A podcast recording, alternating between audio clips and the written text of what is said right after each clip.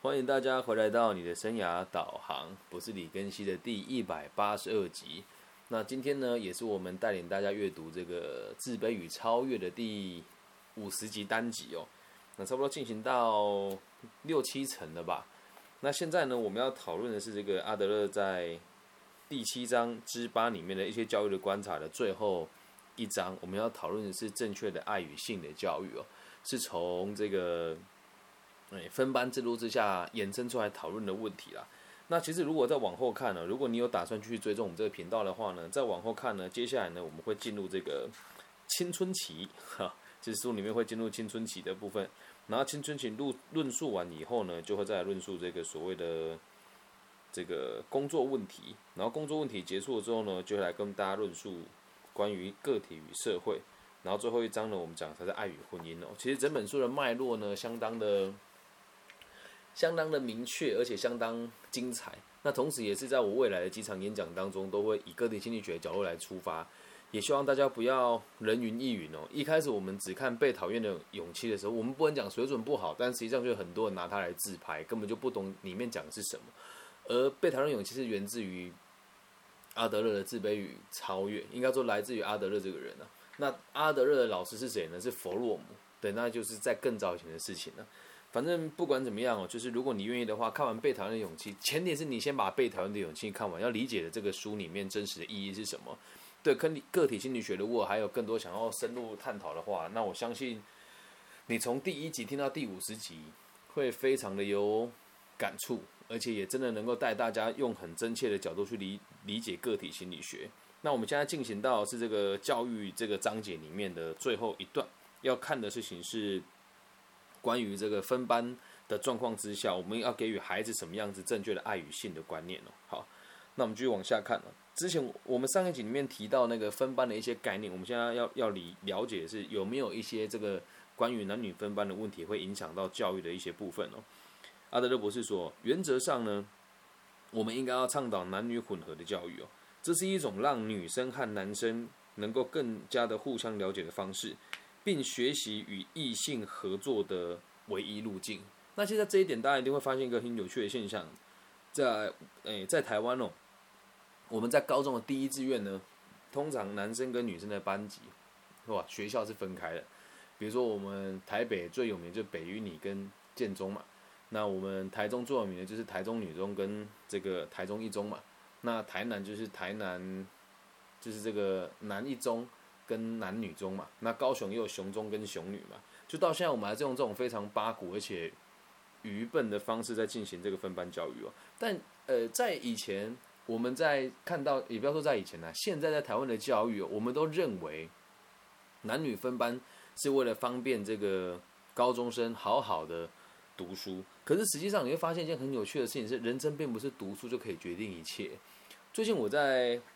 应该没有多少人会听我这个大陆专题的这个题目啊，就是我们有一系列这个高考一二三跟老鸟视图这个部分所邀请来的嘉宾都是超级重量级的。怎么说呢？他们都是北大啦、清大啦、复大啦，在大陆这些最顶尖的大学毕业的校友们。而在他们的世界里面，确实是这些顶大的校友毕业，收入可能就是我们讲的。百万，但是是人民币，新鲜人哦。那在台湾呢？你就算在最顶尖的大学，你台大毕业了，你年收有到一百吗？那都不一定哦。所以在大陆这么宽广的地方，他们以考试为第一优先目标考量，我觉得可以接受。但在台湾哦，你就算是顶大毕业又怎么样呢？年薪百万，我们说连台币都很困难，那怎么大家还会去认为成绩是最重要的呢？那反过来讲，我们也也得说给大陆一些建议了哦，就是我们也不建议他们用这么武断的方式去分辨人的这个阶级。可是回到很根本上的问题，就是像我最近在做这个这个节目哦，哎，我也不意外啦。每次我只要讲到关于大陆的这个议题，台湾的听众应该就会越来越少，可能大家就会觉得我这个好像非常轻松，但真的没有，只是跟大家分享个真实的概念哦。我我们跟他们讨论完之后，他就跟我讲说，其实我们在。念大学的时候，就因为这些，我这些朋友是因为跟我一起念重考班，我们认识的。那在他们那时候，成绩可以决定一切。可是，在台湾，我倒不这么认为。因此，我们也应该要去理解说，现行的台湾制度的这些高中，所谓的顶尖高中的分班教育，是否对孩子的未来发展是有帮助的？如果家长跟官方单位都可以认知这件事情，不以成绩为第一考量的话，那可能就会有所改变。可是有人会讲啊，如果大学不认真读，那呃高中不认真，哎大学不认真考，那我们要读高高中干嘛？见仁见智啊。可是我说真的，我看过太多太多太多顶尖的。台湾的大学的学生毕业之后出现很多偏差的行为，比如说以这个最有名的那个 台大的某一某一次的命案，就是有一个男生嘛，那这个我们今天就不想谈了。与异性相处这件事情真的相当重要，希望大家可以理解这个这个原则。好我们继续往下看了。但是呢，如果你相信哦，男女混合的这个混班教育就能够解决所有异性相处的问题呢，那这样子人也是大错特错的。今天并不是说完全混合在一起教育就可以解决问题，不是这么简单的。男女合校的教育方式有它独特特别的问题啊，除非这些特殊的问题呢获得辨识跟处理，否则男女合校的学校带来的伤害呢，绝对比男校或女校的这个两性的伤害还要更大。所以这个。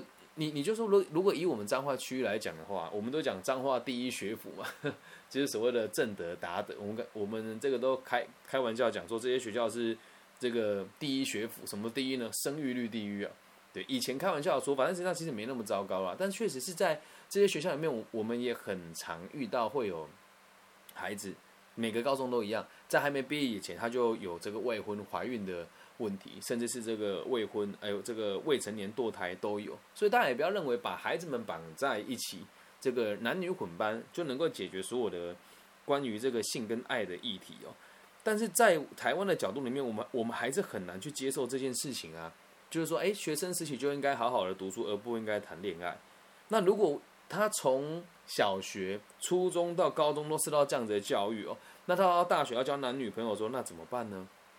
从来没有谈过恋爱，有一些人更也不能讲悲惨了，一辈子没有谈过恋爱，就交过一个男朋友，结果呢，跟他结婚了之后才发现，完了，这家伙是王八蛋。所以大家一定要记得，嗯，恋爱跟工作都一样，没有相处过，没有互相淘汰过，我们永远都不知道自己要的是什么。所以在这个爱情世界里面，同理可证，没有失败，也就不会有成长。所以分班这个概念呢，男女分班这个概念，严格说起来，是因为当局者或者是管理者。为了不想要去负担这个麻烦的责任，所以用男女分班的角度来进行这些教育。那你就要去想啊，上一代我们无法改变他嘛。这是 Rogers 跟这个阿德勒两个人共同的想法是：我们学习心理学不是为了这一代，也不是为了上一代，而是为了下一代啊。那我现在每天开这个节目的目的，也是希望，哪怕只有一个两个真的在做教育的人，或者一个两个家长听到这个论点以后。我们愿意在未来的时候，自己我们在这个世代三十世代能够掌权的时候，能够给予更好的教育的这个建议嘛？所以到目前为止就可以知道，男女分班是阿德勒所不乐见的。但男女混班如果没有加以加以管理的话，问题也会特别多。好，在这个书里面呢，阿德勒就举了一个例子，他说，比如其中的困难是在。小朋友啊，我们讲高中生哦，女孩在十六岁之前的发育呢，往往是快过于男孩的。对，这个像在我们台湾哦，很多小学生在小学三年级、四年级的时候，月事就来潮了。那男孩子通常说真的有青春期的时候，大概也都是在国，大概就是在这个初中的时候了哦。所以每一个人的状况都不同，但是整体来说，女孩子的发展还是比男孩子快一点的。但如果我们在教育里面没有没有告诉男孩子这一点的话呢，男孩子就很难保有自尊心嘛。因为确实在很多时候，我们都比女性还要来的没有那么的成熟。就哪怕是我到这个年纪也是一样啊，多数都是女孩子比男性成熟嘛。因为在相处上，确实女性会比男生更来的看得远一些了哦。那男生如果一直看到女孩子的发展远远超过他们，那他们就会相当的垂头丧气啊。他们就会相当的垂头丧气，就觉得哎，我好像比不上女生哦。那之后呢，他们会因为记得这些挫败的经验呢，而害怕和异性竞争，或许是害怕和异性相处嘛。那如果一个喜欢男女混合教育，和了解解决这些问题的老师呢，能够在工作上非常的成功，但是如果啊，老师本身不赞同这个教育方式，并且也对这样子男女混班的教育哦感到这个兴趣缺缺哦，那他就会做的比较没有那么的顺利哦。另外一个困难是，除非小孩子获得适当的训练和督导，否则一定会发生性方面的问题。这个这个这个地方很重要，孩子如果没有经过训练跟这个给予正确正确的知识哦，在性的方面肯定都会出现问题的嘛，对吧？我我们其实真的在，我就用自己的方式自白也无所谓啦。我的第一次性经验是在十十五岁的时候，是初中升高中的那个暑假。我们学校的一个健康教育老师哦，如果你是阳明这间初中的彰化这间初中的这个同学，一定会记得一个老师叫傅清爱，对，应该大家都还记得他吧？就是一个很凶很凶的老师，他教的就是健康教育，里面就有南瓜到性这个部分哦。那那时候他们，我们就只有看一些什么什么什么男女生殖性的外观呐，然后解剖啦，然后跟我们说，就是就只有说，哎，发生性行为很危险呐。那个年代还没有鼓励我们有性行为，所以就连安全套怎么使用也都没有教育我。那我我的第一次的这个性经验，其实我觉得也是跟大家分享，毕竟也算是个负面教材吧。有一个学姐，她她就直接约我说，你要不要跟我去看电影啊？我说，哦，好啊，我们就去了嘛。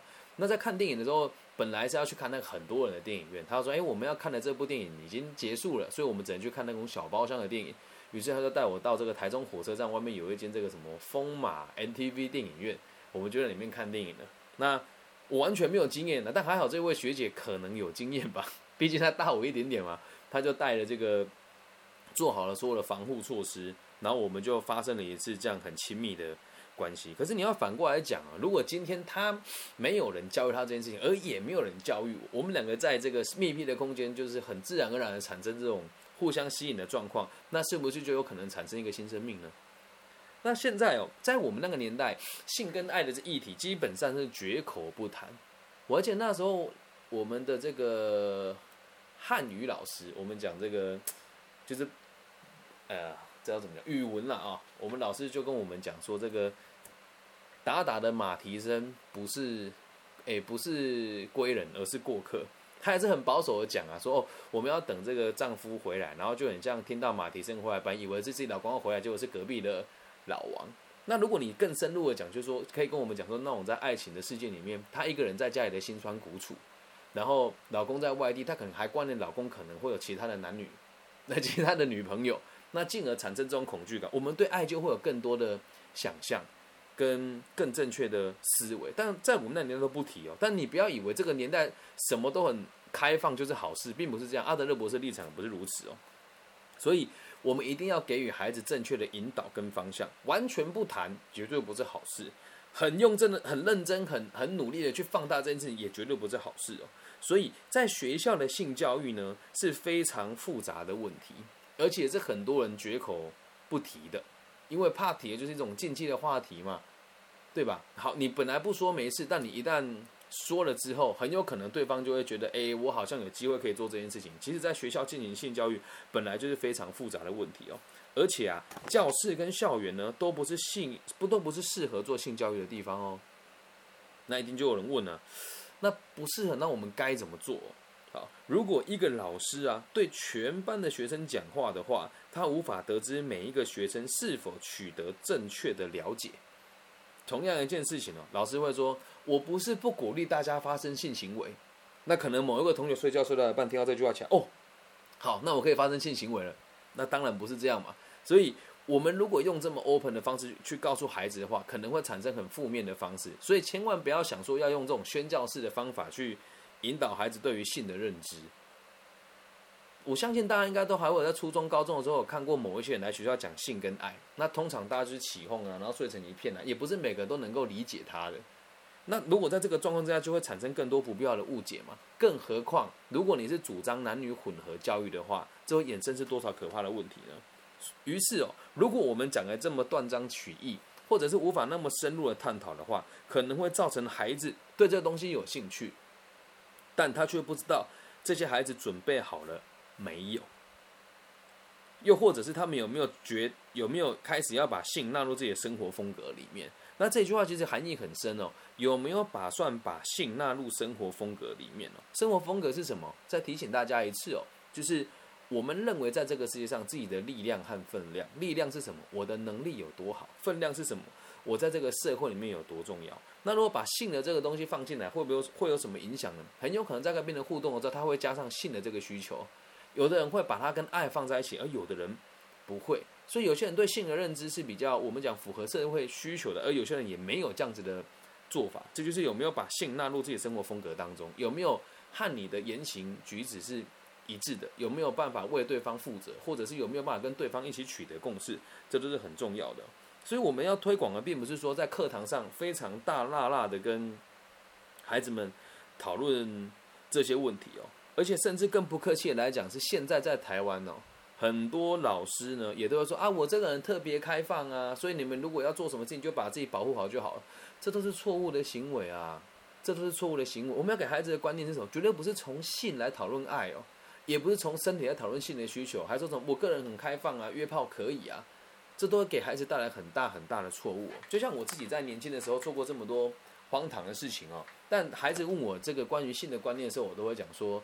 性这件事情是很神圣的。如果你跟对方没有互相喜欢的话，那就一定一定不能产生这样子的关系。就算已经互相喜欢了以后，你也得确定彼此的意愿如何。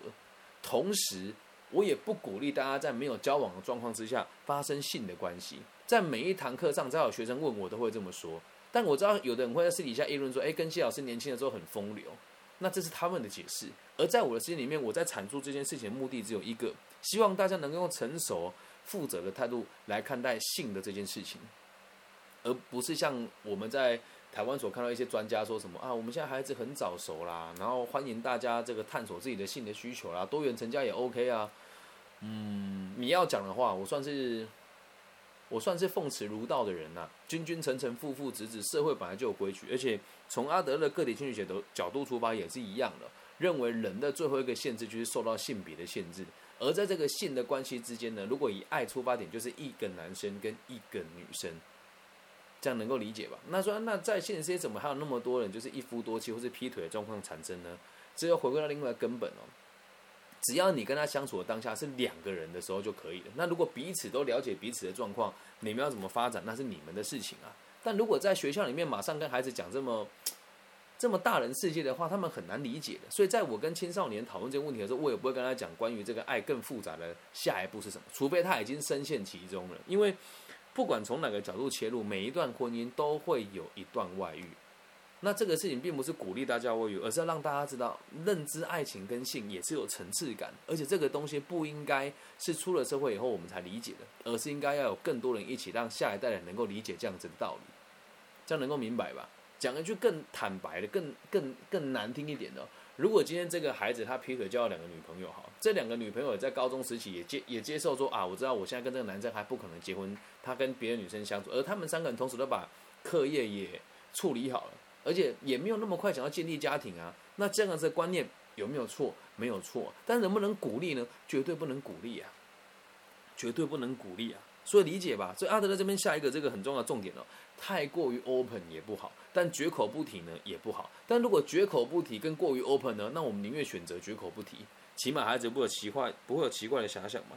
那当然哦，有时候当小孩子想知道更多性的问题，并且私底下向老师询问的话，那老师应该给他最诚实跟最直接的回答。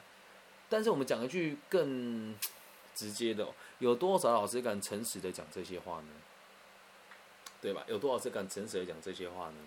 就包含很多老师自己的私底下生活，可能也不像那么符合大家的需求。可是你要他去跟他坦白自己的生活，那也很困难啊，对吧？所以老师应该要做到这一点，诚实且直接的回答，不需要拐弯抹角，不需要拐弯抹角。而且我们每一个人都可以是老师的角色，所以我们再把它往下看哦。如果我们能够和他们诚实的互动的话，老师就有机会判断孩子真正想知道的是什么，并且给他正确的指点，将他导入正途。什么叫导入正途呢？如果孩子跑跟你讲说：“老师，我好，我如果是你在我这个年纪怀孕了，你会怎么样？”你可能说：“那当然是马上跟教官说啊！”你开玩笑，你怀孕你敢跟教官说啊？谁敢呢？对吧？那你应该怎么跟他讲？嗯，如果是我，我会很慌张，然后我会先想想办法，先查验自己是否真的受孕了。那如果真的是的话呢，我得跟我的这个男朋友讨论看看，有没有可能要把孩子生下来，接着才是回家跟父母坦诚。我知道压力一定会很大，但我不知道你怎么想的。可是如果你原本没有想要生小孩，而像有这样的状况的话，就代表这个男生不够尊重你哦。你要这个角度去出发嘛，而不是用你的方式去给他指指点点啊，理解吧？但是哦，那些在课堂上讨论有关于性的问题呢，反而是更有害的。什么意思呢？如果我们没有对孩子开成，诶，没有对孩子用私密的方式来讲这些性的议题啊，又或者在班上的时候公开公开的讨论某一些事，可能会把孩子认会可能会让孩子认为性不是一件很重要的事情，或者是这个东西好像可以随口就拿出来谈，这都不是一件好事哦。而且同样一句话，在每个人耳朵听起来的内容其实都不尽相同的，因此我们不应该把性的这个教育看得这么随便，也不应该是随便放两支影片就告诉他性就是这个样子，更不应该，反正都说了，我觉得也无所谓了，更不应该在课堂上放某一些贬低某一个性别的电影。如果大家愿意的话，可以去看一部电影叫《日常生活》，完全贬低男性。完全在扩张这个所谓的女同志的合法性跟合理性，然后把男生贬得一文不值。而最可耻的事情是我们放完这部电影之后，还会请某一些所谓的女权专家来讲这些问题给学生听啊。那还女生听了就觉得哦，原来这个就是这样子，男生都好好差劲哦。可是这天底下并不是每个男生都这么差啊。那在那个环境之下，我们不能把性当作是就只有发生性的。关系跟亲密的关系才叫做性的教育而已哦，包含两性之间的立场跟这个逻辑，都是一个很重要的性的教育哦，这样能够明白吧？所以这一章虽然它里面只有大概一页的内容，但是我觉得要特别提出来讲的原因，是因为没有多少老师会用正确的方式来进行性的教育。那我在这个地方再论述一下自己在有机会跟，因为我每次在监狱授课都会讲到关于性的议题啦，但是并不是那么多人可以把性的议题讲的那么的。生活那么的真实，因为在少年监狱里面，确实很多人就在很年轻的时候就已经结婚，或者是怀孕，或者是这个堕胎的状况都很常发很常发生嘛。那我的做法会是，我会在班级上用一次最 open 的角度讲一些不可以触犯的大原则，比如说我们将要理解性这个东西是什么，然后我会说，那你觉得性是什么？有的人觉得老师就是做爱啊，我说哦，这个想法是一种，我就把它写下来，然后会写什么？做爱啦，然后爱慕啦，发泄啊，把所有的要素写出来之后，问他们：你觉得，如果你是我，我那时候带男生班级啊，我说，如果你是女生的话，你会希望你的伴侣用哪一种角度对待你？然后大家就把它圈起来，圈起来，圈起来，然后就掌握几个大原则嘛，这个平等啊，互信啊，互爱啊，保护彼此啦，然后尊重彼此的身体啦，然后以不伤害别人为为这个第一个出发点呐，然后不要想着学那个一些。剧情很奇怪，日本的电影好像女孩子越痛看起来越舒服，这些东西啊，那大家都是可以接受的嘛。因为毕竟我跟他们谈的时候都已经是高中了。那在这个东西状状况讲完了之后，我会去观察每个学员讲到什么字眼的时候，他的反应是什么。接下来会跟这个狱方，就是这个监狱的这个长官讨论，我们在一堆咨询的时候该给他们哪些建议。那那时候我在做这个专案的时候，那个监狱里面社工问我说：“李老师，这件事情重要吗？他们是？”这个犯了某些行者进来的孩子，为什么要跟他讲性跟爱哦？原因其实很简单哦，很多孩子啊，会因为我通常在这个，这是我现在这样讲的这个青青春期的青少年最方讲到内容，会想要表现出自己是对事情有控制的，所以从性的表现是一种最快让他觉得自己转大人的这个过程。所以如果给予这些孩子正确的性的观念的话，他们会做很多很正确的事情，而不会像过去用这样子的方式去。引起别人的注意，那这个东西跟我们在这个学校里面，就算你是资优生也是一样啊。如果你对性、对异性的这个认知不够明确的话，会造成什么样子的困扰呢？你会觉得我这么优秀的，为什么女生不喜欢我？或者是我明明就这么好了，为什么男某某人就是不欣赏我？又或者是我我认为这样子方式是爱，比如说就学就学电影电影里面演的啊，去人家家里站岗啊，在人家家里楼下唱吉他啦，然后送。巧克力啦，然后才说，哎，为什么别人不懂我？因为你根本就不懂得怎么跟异性相处啊。所以记得哦，在性的教育上面呢，我希望大家以后如果真的有机会进行教育的话，尽量要让孩子去读男女混合的学校。而且在这个男女混合学校当中，如果学校老师做的真的很差劲的话，当家长一定要在旁边协助他。那假设你孩子真的很杰出，就是考上这所谓的第一志愿的话。我们鼓励他跟异性相处，绝对不要在很小的时候限制他跟异性往来。那当然不是鼓励他们去发生性的关系，而是能够让他知道爸爸妈妈希望你用正确的方式看待爱情。像我们现在在 IG 来了一位朋友嘛，他是一个初中要升高中的同学，他的所有的性跟爱的教育完全都是源自于我，因为家庭没有人教，学校没有人教嘛，谁教？我这个外聘来的讲师教啊，我只见过他一次面。我只见过他一次面，但他现在或者这些问题，他都会问我。我也很乐于协助他的原因只有一个：我不告诉他，谁告诉他？难道要去到网络上看到一些牛鬼蛇神的文章吗？什么叫牛鬼蛇神文章？哦，对，接受男朋友的调教，脑袋坏掉吗？又或者是什么？哎，在这个年纪大人讲的都是错误的，我不这么认为。我认为我对他有责任，所以我也会定期的跟他传讯息，讨论关于这个性跟爱的一些问题。但我觉得也很庆幸，他很愿意听我们说，所以他现在的状况还在可以控制的范围以内。但他的状况很特殊，如果今天没有我们的介入的话，他现在可能就已经会身处很麻烦的地方了。这样能够理解吧？所以希望大家多一点责任感。如果你身边没有这样子年轻的朋友，你的邻居总也会有吧？你的家亲戚朋友里面也总也会有吧？那身为一个有能力独立自主的人，就算不是老师，我们也可以多协助他们一点什么啊？这样能够理解吧？性跟爱的教育，学校做的普遍来讲都很差劲。我们能做的事情是什么？依我们的能力来协助下一代，并且让下一代能够理解之后，再去协助下下一代，那我们的社会才有办法进步嘛。我们讲哦，所有人的这个共同的目标就是让我们的文明更加的进步。而如何让文明更加的进步呢？就是让孩子越来越、越来越。理解自己对性跟爱的责任。好，那以上就是这一集全部的内容，谢谢大家今天的收听。那如果大家喜欢我的节目呢，可以在我们的这个留言区里面跟我们讨论，也欢迎大家透过 Facebook 跟 IG 跟我联系。拜拜。